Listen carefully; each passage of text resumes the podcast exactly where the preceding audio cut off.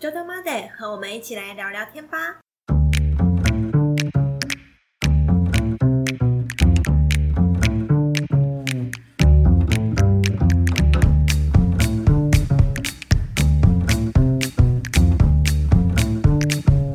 或者也有客人他是拿所谓的爱乐压，爱热压，嗯，那是啥呢？艾热压它是欧洲，诶，我忘记它是哪一个国家发明的。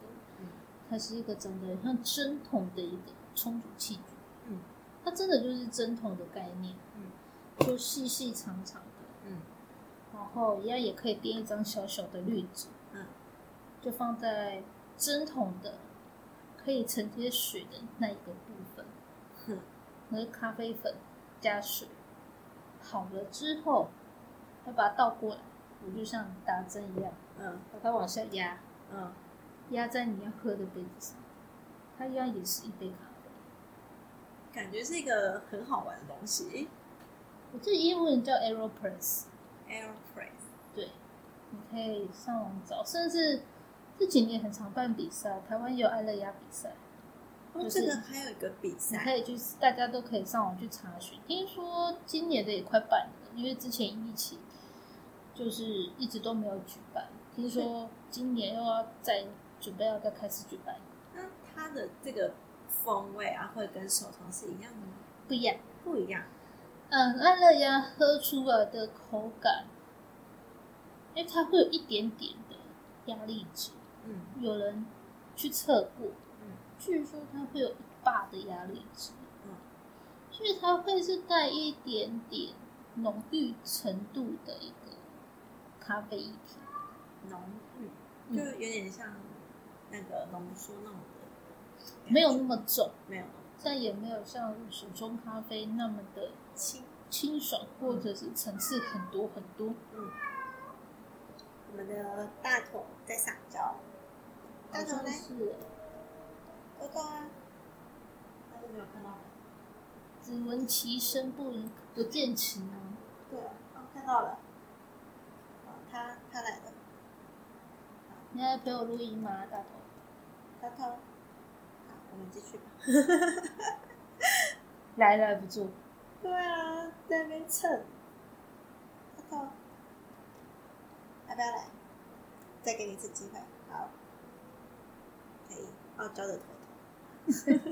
没有，大头很爱撒娇。对啊，大家想要看大头长什么样子，可以去我们官网看。九豆的官网，对，里面有大头的特写。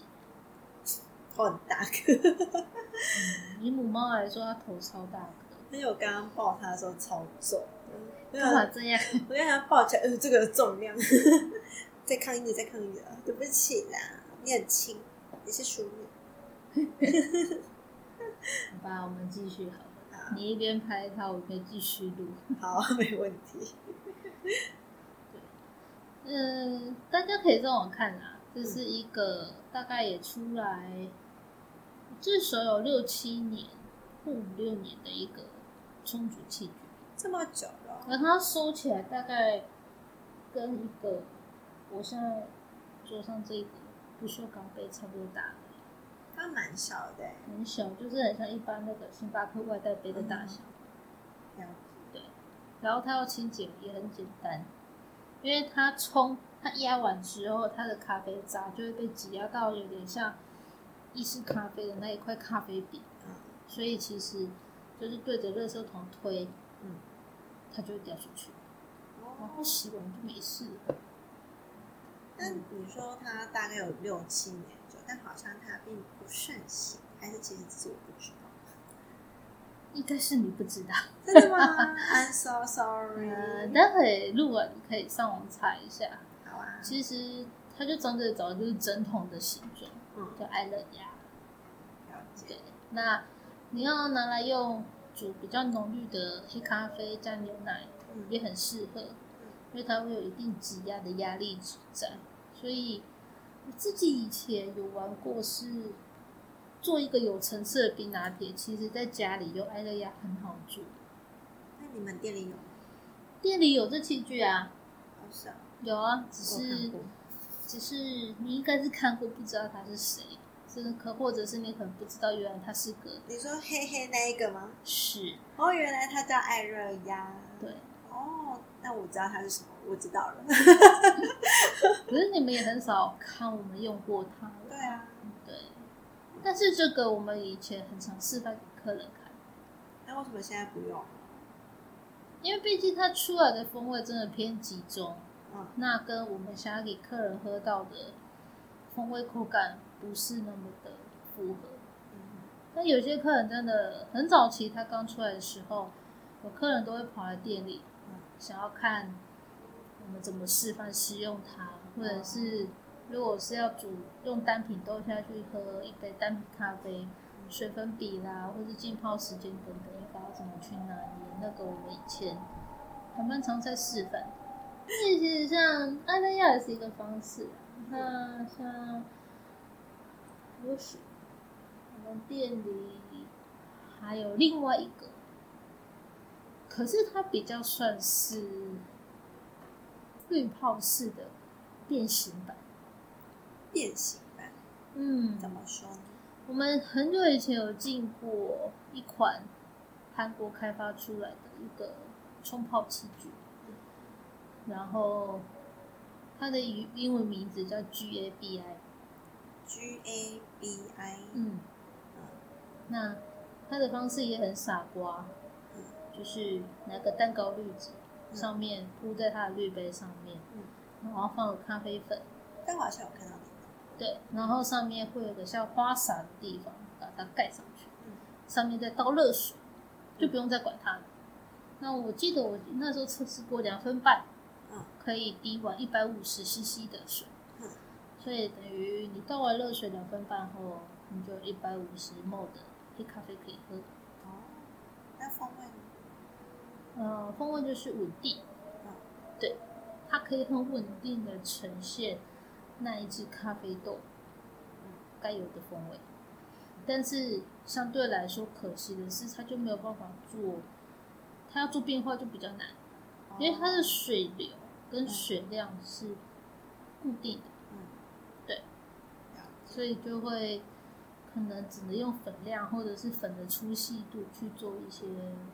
些微的变化跟调整，嗯，可是，它就他也很符合你刚刚一开始说的，我想要每天都喝一样风味的咖啡，它要复制是很好复制的。哦，嗯，那最后一个也是现在可能比较少人用的，但是很早期的在家里煮咖啡的客人，我们也会很常遇到，就是用。也是很像泡茶器的，叫发压。发压。嗯，发式绿压壶。发式绿压壶。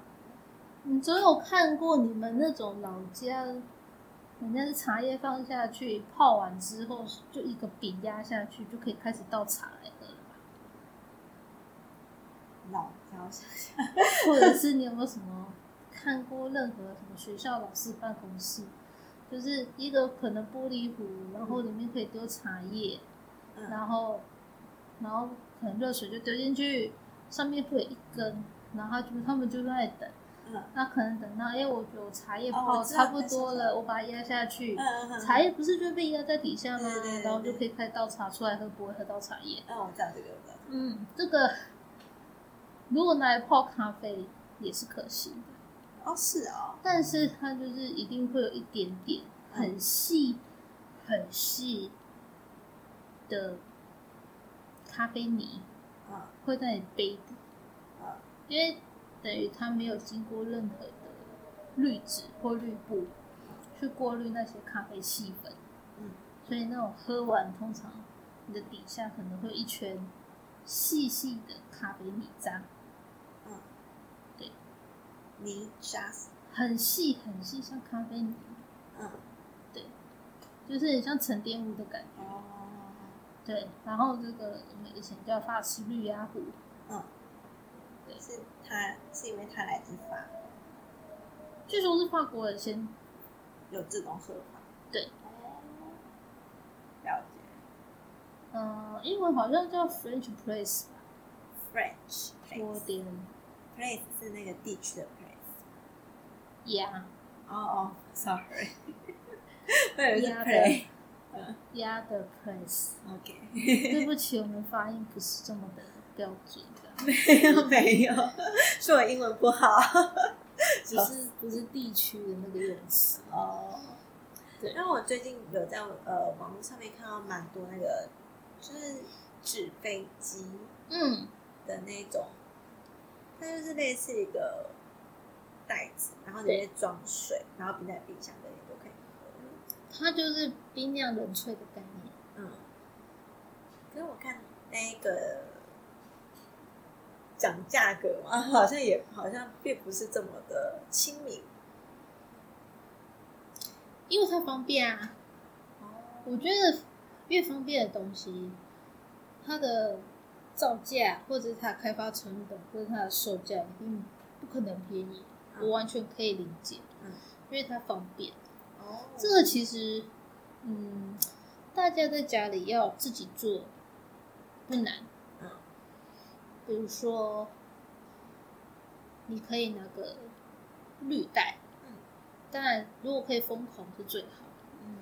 你可以把你的咖啡粉丢到一个绿袋里面，嗯或者棉袋，嗯，然后再丢到你的水瓶，嗯，然后丢进冰箱，嗯，你隔天出来，一样可以，一样就是风味会是差不多的。，really，嗯，哦，改天来试试。这就是最近这两三年很夯的所谓的冷萃咖啡。啊，因为我看我有一个朋友去露露呃，那不是露营，他是爬山，嗯，他去公寓山，他就带了两包这个，我也觉得好酷哦。对啊，它就是让咖啡粉跟水直接接触嗯浸泡，然后浸泡到超过一个时间之后，因为咖啡一定会释放风味嘛，嗯。那它就可以直接喝。嗯，嗯，九豆冰酿在装成一瓶一瓶之前也是这样做的，哦。只是我们拿的是专业用的桶子，嗯，非常非常大的一颗铝桶，嗯。对，虽然嗯老是被人家说它长得像垃圾桶，但它是个很贵的垃圾桶，造价不菲的垃圾桶，没有，它是它是那个美国一家器具商开发出来的一个冰酿桶。呃那它是铝做的，所以它空桶其实不重，嗯，但是我们就可以有很大这样的滤纸，嗯，然后下一定的咖啡粉，嗯。对，就是这样充分搅拌均匀，我们就丢进冰箱，然后大概十二个小时过后，我们再拿出来把它滤那些渣滤干净，嗯然后装瓶，嗯然后让客人带回家，哦冰在冰箱就可以慢慢喝。那我想问他大概可以放多久？呃，我们目前测试冰酿咖啡不开瓶，嗯大概可以放十四到十四天，十四到十四天，就是十到十四天是最佳风味期。风味还不会掉。哦，那我我就是放到二十一天，是忘记吗？还是刻意？刻意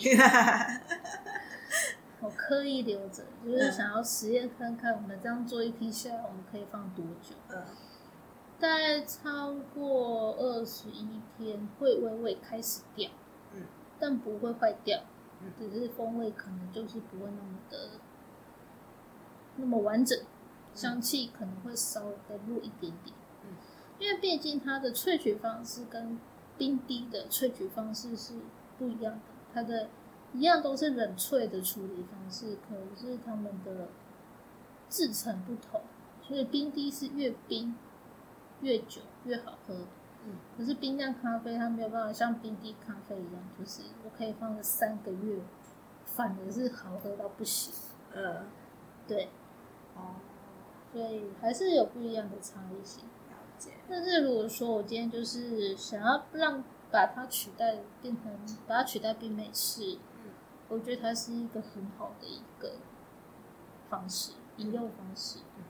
那大家如果说你本身就有一些已经有这些器具、小器具了，或者是你家冰箱味道不多，你也然后你刚好也有像我们刚刚在讲的发式绿芽壶，嗯冰箱异味不重嗯，你也有发式绿芽壶，嗯其实你可以自己在家里实验看看，就是把咖啡粉跟水和完，嗯，丢进冰箱，明天再把咖啡渣压下去，倒出来喝喝看。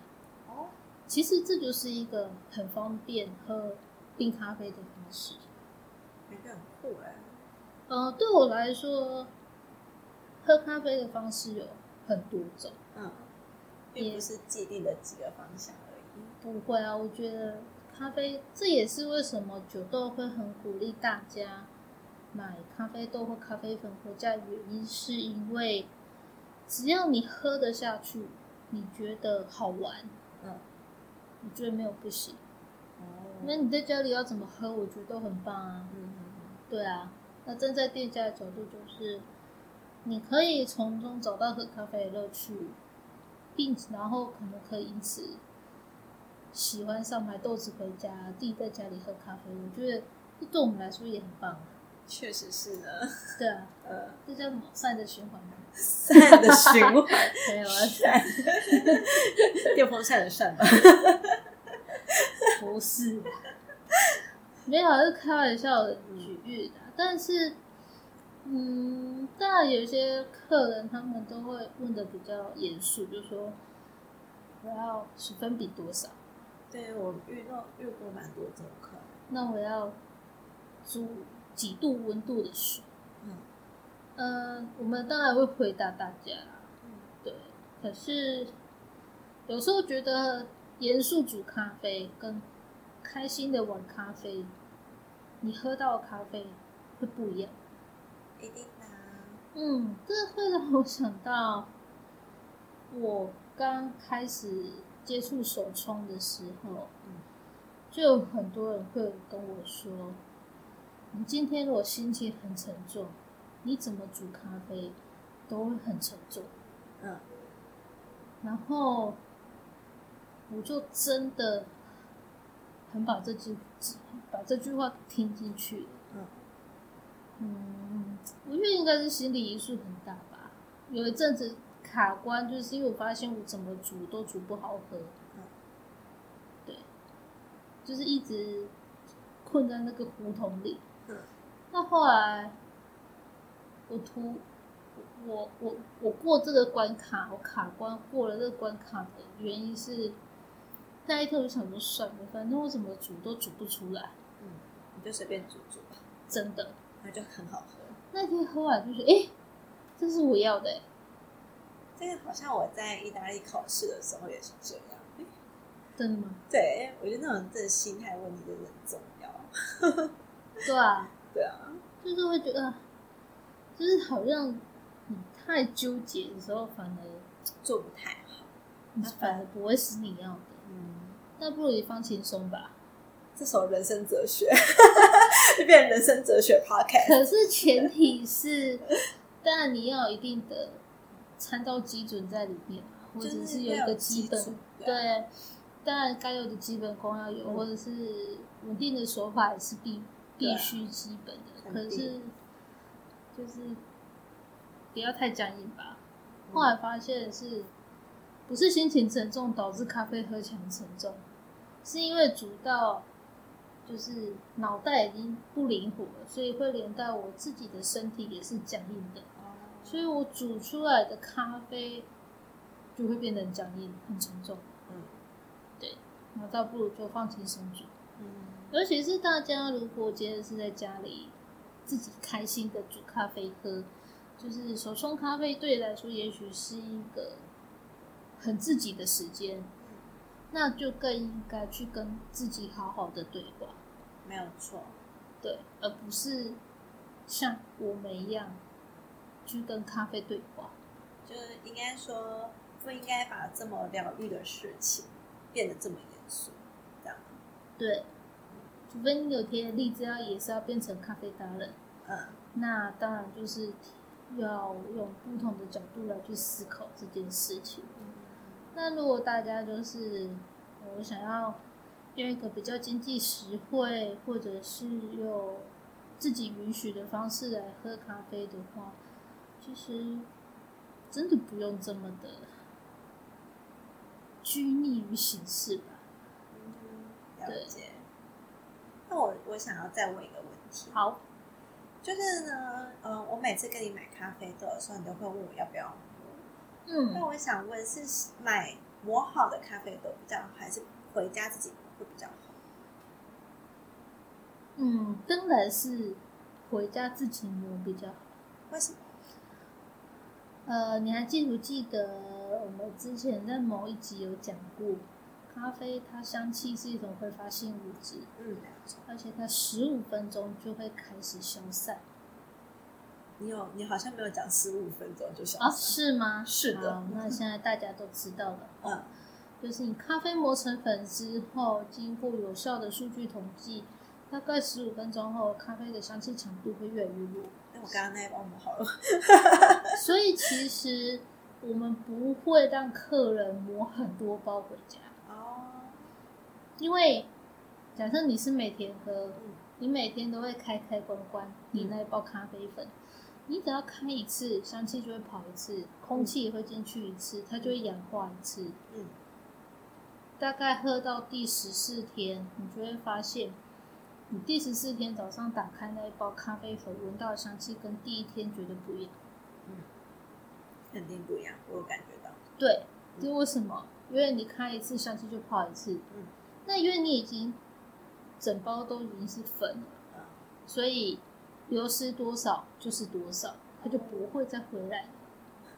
好，它不会跟咖啡豆一样，就是哦，我进去氧化过，或者是咖啡豆的风味跟空气接触后，我们会产生其他的风味。嗯所以我每次磨粉的时候，我都会有不同的香气，或者带给我不同的惊喜。嗯，磨粉的咖啡就没有办法给你这种感受，哦，对你闻到就是已经是它的全部了，嗯所以开一次就少一次，嗯，所以打开就赶快封起来。是真的只能这样做。嗯所以有时候你会发现，如果今天你是抱豆子回去，嗯我给你的咖啡袋会是有透气法的，嗯因为它可以帮助二氧化碳的排气。嗯可是如果是磨粉的，嗯。我们就不会给你有单向透气阀的袋子，因为它已经磨粉了，所有的香气现在都在这包咖啡粉里面。嗯。我如果再给你一个单向透气阀，嗯。它就会疯狂的把所有的香气跟排二氧化碳气体一起排光光，嗯嗯嗯，对。然后就会问你说打开怎么没味道？全是非常有可能。对，那如果我们要呃自己买豆子回家磨，有推荐的什么样的器具吗？还是就一般磨豆机就可以？嗯没，有看到有人用手啊自己去转转转，手磨吗？对啊，然后有些人就直接的 按一下就好了。是这样子的啦嗯。如果说你一个礼拜只喝三天或四天咖啡，嗯然后你每次大概就只喝你自己煮一杯的量，嗯手磨没有不行。嗯可是如果今天你是喜欢喝偏浅焙或浅中焙的客人，嗯，你手磨磨到后来手很酸。老实说，我们在实际门市上，从以前到现在，我很常遇到客人，他都会很开心的说：“我买了一台什么？什么样的手磨咖啡、手磨器手磨磨豆机。”嗯然后大概在三到六个月后，他就会回来问我说：“你有没有什么推荐的那个电动的磨豆机 可以买呃？”我说：“怎么了？你可能……我说那一次客人也很有趣。我说：他、你不是才买了一台四千多块的磨豆机？手磨四千多，品质很好，手磨有到三万块的。”真的哦、我以为什么都会比较相较比较便宜。有啊，从八百啊，嗯八百块也有，嗯。或者像九州店里摆的那一台很可爱的，嗯。那个也才一千出头。嗯嗯但是我看到目前我看到最贵的，我自己看到是三万，嗯，这么贵？对。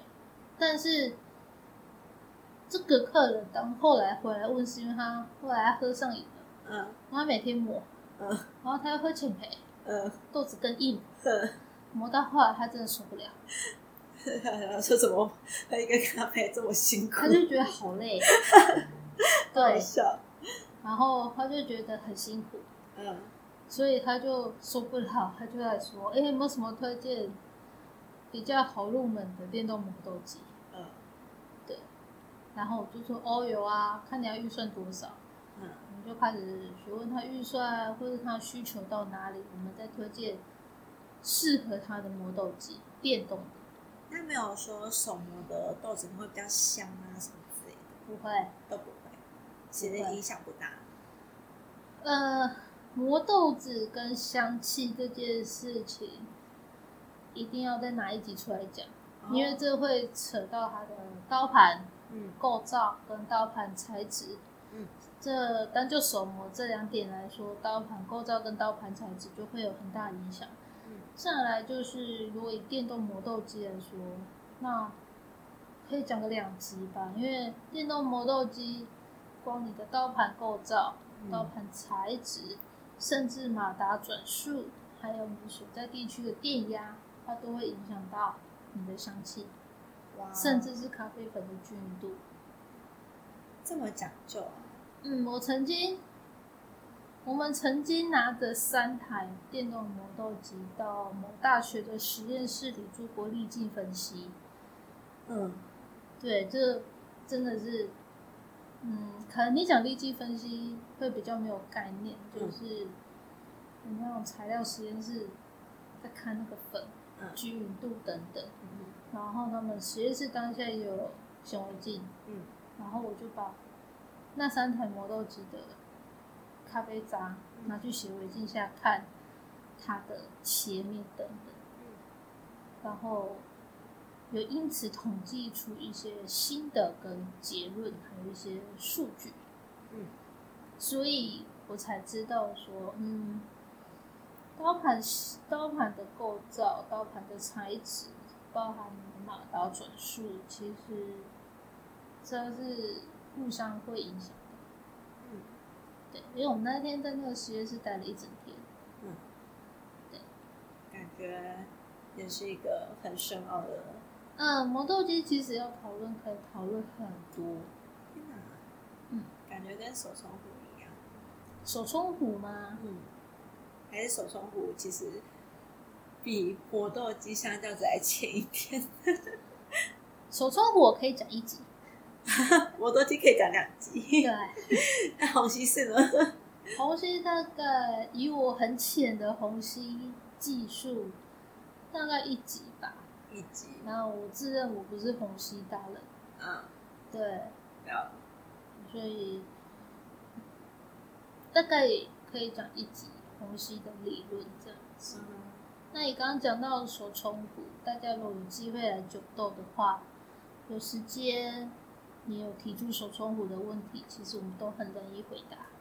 前提是有时间。但当然，就是你有时间，我们一定会很乐意，因为有些时候学生来上课，他会搞不清楚他自己要拿哪一只手冲壶，或者是可能为什么我们建议他拿这一只，而不要拿另外一只。嗯对，手冲壶可以从手冲壶的厚薄度、材质，还有它的握把，还有它的壶嘴嗯，下去去做讨论。有的壶嘴延伸性高，有的壶嘴延伸性短。那延伸性短，它就会很容易造成断水的问题。嗯再来就是我对应的手法，然后甚至到我有时候我在上课，正式上课前，我会让学生多握握看，是因为每一个人的手掌，它适合我的手法会不太一样。对，像男生要握比较细的手把，他就会比较吃力。嗯可是那个延展性可能适合他，嗯，所以就是取得中间的平衡。或者是要针对他的他想要的感觉去做分析。哦，对。如果是我的话，大概是看到白色，嗯，很美，买了。但怕不合不适合你用，嗯，对，所以不能说哦，我今天买这一支，我用我我的家人也一起用。可以，但是一定会有很很很好用的那个人，嗯。跟觉得不太好用的那个人，哦。除非你们家的手都一样大、一样厚，哦，肯定不一样。那手感一样，那才有可能这支壶每个人用都很上手。嗯。可是如果说，嗯，比如说像很早期的那只铜壶、宫廷壶有些人用就很好上手，有些人用就是大卡关，哦，那只好直接建议换股，没有什么好讨论的。只要换股啊，他没有办法做其他修正之类的，就是自己改善自己条件去修正，对啊，等到花三年。那换股好了。如果以一个职业霸台手训练来说，我们会直接建议他换股。但如果今天你在家庭用，那嗯没差了，就慢慢用吧，用到你习惯它。三年我觉得也没差啊，哦，对，除非你对于你的咖啡是有所要求。嗯对，但我刚刚讲的那状况是，可能在训练训练职业吧台手，或者是在训练即将要开店的学生，嗯那他们都会有经营上的问题嗯。毕竟我除非我是要收费的，所以我们要对客人负责。对啊，对，我不可能让你耗在那里，拿着一支你一直用不上手的手冲壶去煮咖啡给客人喝。嗯对，那客人有压力，你也会有压力，嗯，对了解。是这样子。好，那我们就再花一集来讲手冲，一集来讲虹吸。你帮我想好了是不是？对啊，都帮你铺好了，多棒啊！可是手冲，我不知道大家想要听什么样的面相。面相有什么样的面相？比如说，大家是想要知道水分比，还是想要知道怎么煮，还是怎么选壶？还是其实大家都很贪心，想知道，很好学，然后一直讲不完，那就三集。听完好累啊！不会啦，我怕听完，我怕大家听完觉得累。不会，我觉得大家都是很好学。嗯，可以啊，要讲都讲当然没问题，因为光壶嘴构造就可以讲一些时间了。壶嘴构造，嗯，你看我那天在逛百货公司的时候，看到一一组很漂亮的白色的手冲壶，我差点就是冲动买下来送给我爸。呃，但后来想想算了，我可能买下去应该被骂，嗯，要看实不实用。因为我其实我都是那种对白色的东西那种无法抗拒。可以当摆饰品，但不一定实用。也许是，就像我们之前在那个 Instagram 上面看到一个很漂亮的那个，那叫什么意式机吗？哦，半自动意式咖啡机。对，，那个白色超美，嗯，我就直接传给炫说：“你看这超美的。六十万，”对，然后我六十万还不是要拿来营业用，摆在家里，那就真的太不实用了。对，这可能没有办法，没有那个这么多的闲钱，还不如买个实用的东西。嗯，对啦，所以刚才会说，大家如果要入门手冲，有很经济实惠的方式。嗯我们最后做的结尾就是，其实我有帮客人配过一套手冲器具，嗯，滤纸、滤杯加手冲壶，嗯，那没有包含下壶，嗯因为大部分人在家里可能就是那个马克杯接。或者是你家可能本来就有在泡茶，那些玻璃壶等等的，所以那时候帮客人这样三个买下来，嗯，大概两千五上下。嗯其实比我想象中很便宜耶。是，那当然就是前提是你对材质啦、外观没有那么的讲究，没有那么多的要求，嗯，那其实它还是可以用一辈子，因为都是不锈钢的材质，除非你被火车撞到，或者是跌倒去坐到它让它歪掉，那不然我真的觉得 手冲壶用了十年，我还没看它坏掉过啊。哦，对啊，嗯解。是，那今天就先到这里喽。对啊，所以想要在家里开咖啡馆，真的不难，也不用花大钱。嗯，对啊，我少讲一个请说。摩卡壶。哦，我在意大利 超常看到这个，我超想买一组回来的，但是想说我应该不太会用到，所以就没有买。其实它蛮好玩的。真的吗？嗯，我看它在意大利就是有这种各种缤纷的颜色，然后大家都会买一个回来。是啊，它是一个露营、登山，你知道高山瓦斯炉，在家里也是你有个瓦斯炉，嗯，或者是你有电磁炉，你一样也可以喝到一杯还不错的咖啡的一个器具。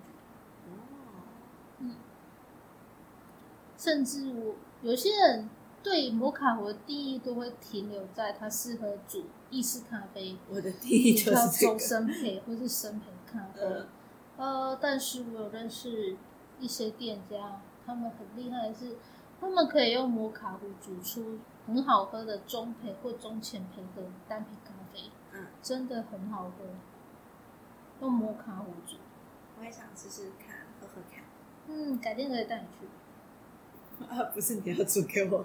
呃，我必须老实说，我我煮摩卡壶煮意式都可以，嗯但要像那些业者这样拿着浅中培煮摩卡壶煮到非常好喝，我自认我没有这个能力跟技术，要花时间练习。所以我自己买摩卡壶到家里没有办法煮出那种香味，嗯，不容易。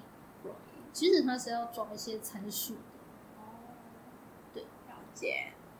但如果说，哎，我是习惯早上喝咖啡要加牛奶，其实摩卡壶也是一个很棒的方式。我是那种一定喝拿铁的那种。喝拿铁它很适合，对，而且方便又快速，嗯，也是个方式。好，大致上大家比较常看到的器具，其实今天都讲完了。嗯，对，当然还是有一些比较小冷门的啦，嗯有机会再慢慢补充给大家。对，或者是来酒都有看到纳闷，都可以问一下。纳闷。因为有些客人会看到一些比较非主流或比较冷门的充足器具，嗯，所以如果看到你真的很想问，你就直接问吧。好。对。好的。好，那今天这一集就到这里啦。对啊，讲好久哦。还好啦，这集干货满满，大家又学到很多新的东西。好，希望大家都有收获，呃，嗯还有任何问题都可以在下方留言告诉我们哦。或者是可以去 Instagram 上留言，对啊，对，或是你听的平台如果可以留言就留言。嗯，我记得 Apple Podcast 好像不行。可以啦。哦，好，那可能我没找到。有啊，你要在评论区，然后先给个星五颗星星再留言问问题。原来如此，是的好，如果跟我一样不知道的，现在应该就知道了。可以，都可以的。嗯，好，那我们下次见啦，拜拜拜